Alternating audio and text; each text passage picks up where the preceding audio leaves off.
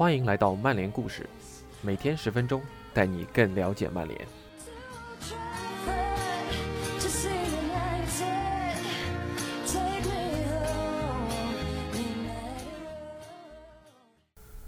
今天的曼联故事是本周重建主题周的第五个故事，也是最后一个。实际上，这个曼联故事和曼联一点关系都没有。我们将和大家聊一聊利物浦最后一次夺得英格兰顶级联赛冠军的故事。此后，利物浦已经三十多年没有办法夺得英格兰顶级联赛冠军，而他们的沉沦也非常值得我们借鉴。希望我们的下一次英超夺冠。就在不远之后。以下是今天的故事：利物浦的红色帝国是如何走向崩溃的？当你几十年来一直是一个无与伦比的男主角，就很难在别人的好莱坞式大结局中甘愿扮演一个小角色。一九八九年五月二十六日，星期五，阿森纳在安菲尔德二比零战胜利物浦夺冠。这是阿奎罗一岁生日前的一周。这场比赛也堪称日后阿奎罗时刻的原型，但对利物浦来说，这不是他们想象中的剧本。这一次，足坛大佬们都展现出了同情。红军本应赢得联赛冠军的，这可以帮助他们的城市抚平六周前希尔斯堡惨案的创伤。但是，乔治·格雷厄姆的枪手并没有受到情感的左右。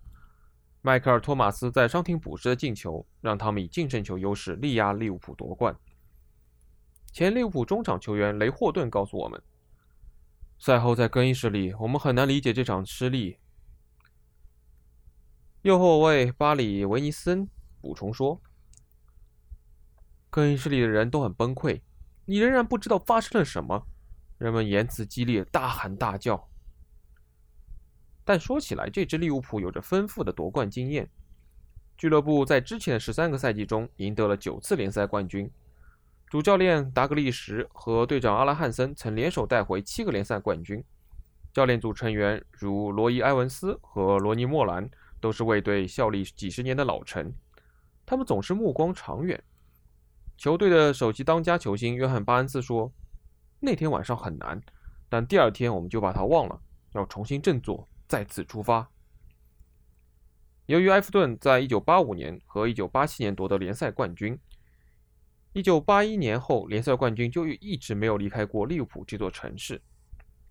就像23年后，当曼联和切尔西长达八年的二人转轮流夺冠被某些吵吵闹闹的邻居打断时，一个新的对手的突然出现，提高了他们的警惕，增强了他们的决心。霍顿反映道。球队阵容的素质是显而易见的，球员们拥有的心态也是令人难以置信的。他们都相信自己是最棒的，就这么简单。维尼森总结道：“利物浦就像一台无情的赢球机器，他们永远不会说我们想要夺冠。达格利什不会说这样的话，但他们总是有一种渴望和信念，相信冠军终会属于利物浦的。与今天相比，1989年的安菲尔德同样令人望而生畏。”但也有着很大的不同，因为直到1990年1月，完整的泰勒报告才得以公布，安菲尔德仍保留着大片的战席。安菲尔德的尽头仍然是单层的看台，就像当时被称为肯姆林路的看台一样。虽然主看台在1973年进行了翻修，但它的历史可以追溯到1906年，而隐藏在其中心位置的是薛氏。薛氏顾名思义，实际上是利物浦的智囊团，是比尔·香克利、鲍勃·佩斯利、乔·费根、罗尼·莫兰、罗伊·埃文斯等人都会在这儿喝上一杯的地方。他们在这儿为利物浦称霸世界出谋划策。1985年，当费根因为海瑟尔惨案离开后，利物浦由达格利什兼任教练和球员。达格利什宛如穿上球鞋的波拿巴。第一个赛季就带领利物浦获得双冠王，但接下来一个赛季却颗粒无收。这只是十二个赛季以来第二次出现这种情况。因此，随着他自己的球员生涯结束，以及伊恩拉什远赴意大利，达格利什招揽了阿尔德里奇、巴恩斯和比尔兹利。随后，他们在英甲大放异彩。一年后，拉什回归，在一九八九年足总杯决赛的莫西塞德德比中，他梅开二度为利物浦赢下足总杯。但随后联赛对阵阿森纳的比赛却出现了反转的结局。正如韦尼森所说：“即便你赢得了足总杯冠军，如果你没有赢得联赛冠军，那也是巨大的失望。”利物浦这个夏天的主要任务是为三十岁的阿兰·汉森找到一名帮手或者替补。在为俱乐部出战近六百场比赛后，汉森的膝盖已经摇摇欲坠了。曼联为佛罗伦萨的格伦海森准备了一次午餐会，但利物浦捷足先登，以六十万英镑的价格得到了他。然后有传言曼联会以两百万英镑的高价买入迈克尔·奈顿，但曼联反而以二百三十万英镑的转会费买入了帕里斯特。这也打破了英国后卫的转会记录，各队都在招兵买马。利物浦不像曼联在之前的二十一个赛季只获得过三座足总杯冠军，他们需要的只是小修小补，而不是推倒重来。当时利物浦已然不是一支年轻的球队，除了史蒂夫·斯汤顿和前途光明的大卫·巴罗斯。不过，利物浦的球队年龄结构也没有想象中那么不堪。除了阿兰·汉森与格伦·海森之外，球队外场年龄最大的球员是28岁的比尔兹利。格罗贝拉已效力球队十个赛季，伊恩·拉什也效力了九个赛季。阿兰·汉森和罗尼·惠兰在利物浦的效力时间都超过了十个赛季。这些人构成了利物浦经验丰富的中轴线，而且他们是征服欧洲的荣誉收割者，他们不会轻易的放弃自己的地位。利物浦和阿森纳之间的纠缠还远没有结束。很快，他们在温布利的友谊赛中再次相遇。阿森纳凭借博尔德的进球1比0获胜，但两周后的社区盾杯比赛中，利物浦凭借比尔兹利的进球取胜。尽管在那场比赛中，利物浦看起来应该取得更大的比分。相比之下，阿森纳看起来很疲惫。赛季揭幕战，他们在老特拉福德1比4输给了曼联。利物浦则在城市的另一端轻松以三比一击败曼城。星期日，《泰晤士报》的休斯问道：“现在说这个假期结束了，是不是言之过早？冠军奖杯又会回到十七个赛季里十二次去到的那个地方吗？”我认为不会。约翰·巴恩斯在他最致命的一个赛季中取得了第一个进球。这个赛季，他一共打入二十二个联赛进球。总进球数达到了二十八球。巴恩斯经常出现在达格利什曾经占据的空间里，利用拉什给他拉开的空档。巴恩斯对此打了个比方：“我把我们比作约克和科尔。有一年约克进球比科尔多，但科尔始终是九号位。那一年我比拉什进球多，但他始终是中锋。”周中，巴恩斯在维拉公园球场再次为球队首开纪录。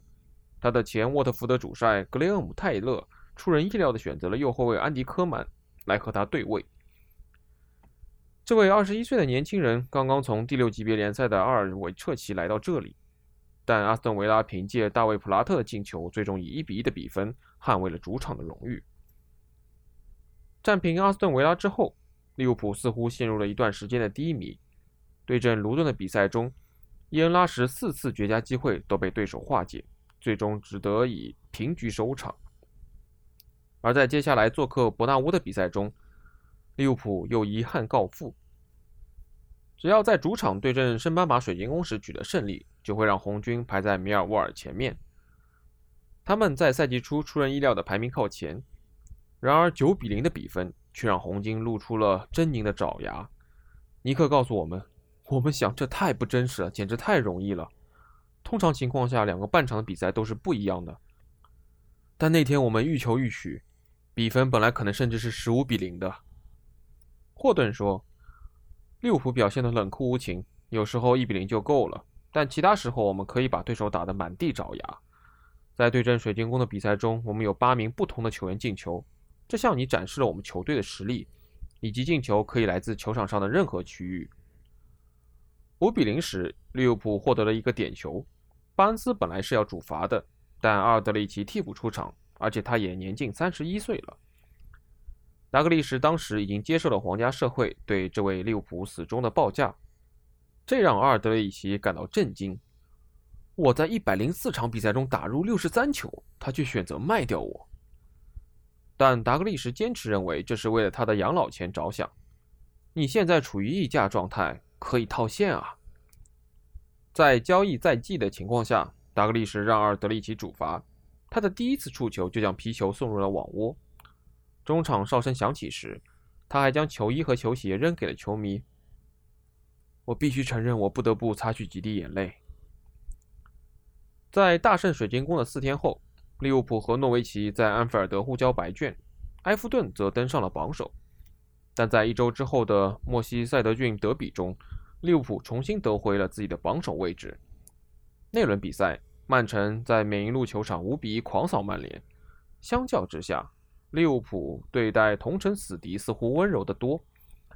约翰巴恩斯为利物浦首开纪录。而在二十三场莫郡德比中收获二十一球的伊恩拉什，则在下半场三分钟内连入两球。两周后，利物浦面临了一场截然不同的比赛。正如星期日《泰晤士报》所描述的那样，对阵温布尔登的比赛就如同针尖对麦芒。当然，利物浦最终还是取得了胜利。格伦海森限制住了法沙努的发挥，巴恩斯为球队梅开二度，利物浦最终二比一取得了胜利。赛后，霍顿解释道：“无论你想用怎样的方式与利物浦进行比赛，我们都做好了迎接挑战的准备，并击败那些试图与我们对抗的球队。”然而，在战胜温布尔登之后，利物浦又陷入了一系列麻烦之中。他们先是以一比四不敌南安普顿，而后又在做客海布里的联赛杯比赛中输给了阿森纳。虽然在十月二十九日的首场电视直播比赛中，利物浦击败了热刺。但之后，他们主场零比一输给了考文垂，接着球队又二比三输给了女王公园巡游者。每到一处，旧的秩序都在崩溃。英国财政大臣尼格尔·劳森辞职，给撒切尔夫人以沉重的打击。在利物浦输给女王公园巡游者的两天前，柏林墙被推倒。随着撒切尔主义的动摇和冷战的解冻，利物浦也失去了统治的地位，这似乎也是世界巨变的一部分。霍顿说：“当事情不是特别顺利的时候，我们会过上几天操蛋的日子，喝上几杯啤酒。如果有人觉得另一个球员没有发挥出自己的实力，你就会告诉他们，然后我们就会恢复到胜利的状态。对教练来说，这样的会议对于友情是至关重要的。我鼓励全员参与，只要他们没人进监狱就好。”在扬莫尔比出现在金道夫位置之后，利物浦以二比一战胜米尔沃尔。他们在接下来的两场比赛中将要面对魔鬼赛程。在十一月底，在安菲尔德对阵阿森纳的比赛中，利物浦克服了维尼森早早的脑震荡和巴恩斯的点球不进，凭借麦克马洪的推射和巴恩斯的精彩任意球破门，以二比一获胜。接下来那个周三的比赛中，利物浦再一次去到希尔斯堡。开赛前，球队为九十五名遇难者献上了花圈。安东尼·布兰德在昏迷近四年后于1993年离世，成为了第九十六位遇难者。霍顿回忆道：“那是你只想度过难关的时刻。”达克利什对于希尔斯堡的每一秒都有着无比的厌恶。他参加了如此之多的葬礼，感受了社区里的伤痛，并且他还发现那个晚上真的很艰难、很痛苦。我们被困在那里，在巨大的背景之下。零比二的失利一点也都不重要，我们履行了自己的义务，接受了失败，并快速离开了那儿。在经历了重回希尔斯堡的心理障碍之后，利物浦在之后的二十场比赛中保持不败。诚然，其中有八场比赛是平局。直到四月份，利物浦才有所反弹，赢下了三场联赛。班斯反思道：“球队稳定与否来源于心态。”有时候球队踢得很好，但由于心态的影响，球队在一些比赛中表现得并不好。当我们表现很好之时，觉得自己表现很棒之时，问题就出现了。突然间，我们在接下来比赛中表现得并不好，因为我们有一些自满的情绪。尽管状态起伏不定，但这个赛季的利物浦仍朝着联赛冠军奖杯不断前进。经过调整后，他们在缅因路球场4比1击败曼城。随后，在十人轮换的情况下，一比一战平了阿斯顿维拉。之后，他们又在斯坦福桥五比二击败切尔西。在当时切尔西主教练博比·坎贝尔看来，利物浦甚至能够去意大利赢得世界杯的冠军。但并不是所有球队都甘愿被击退。曼联是上世纪八十年代安菲尔德的苦主，他们零比零逼平利物浦，比赛结果实际上可能会更糟。随后又因为一月份足总杯比赛的进行而分身不暇，利物浦与斯旺西、诺维奇都进行了重赛，在联赛中接连以二比二的比分战平了诺丁汉森林和卢顿。到二月之时，联赛积分榜更是出现了一些新的变化。早在1982至83年，格雷厄姆·泰勒就曾带领圣巴马沃特福德紧追利物浦，排名第二。现在他在维拉也开始了同样的工作。他把经验丰富的中后卫麦克格拉斯和时尚的中场球员科万斯组合在一起，在圣诞节和二月底时，维拉联赛七连胜。不过这并没有引起霍顿的注意。他说：“利物浦从不考虑其他球队，这一切都与我们自己能做什么有关。”如果我们得到了一个满意的结果，那我们就不用担心其他任何人。三月，利物浦与阿森维拉在积分榜上的位置突然互换。虽然利物浦在老特拉福德横扫了曼联，但他们在三天之后迎战热刺的比赛中遭遇了四个月来的联赛首败。然而，当时伦敦爆发的骚乱，曼彻斯特特兰奇维斯监狱的暴动，让阿斯顿维拉也受到了影响。他们在三场联赛中仅仅拿到一分，所以当利物浦在主场险胜南安普顿和温布尔登之后，重新夺回了联赛榜首的位置。随即，他们开始将注意力转向对阵水晶宫的足总杯半决赛。此前，水晶宫在安菲尔德遭遇过一场零比九的惨败，而达格利什也为此表示了同情。第二天，我给水晶宫的主教练史蒂夫·科佩尔写了一封表示支持的信件，表示那场比赛有一个奇怪的比分。我知道他们会有一个不错的赛季。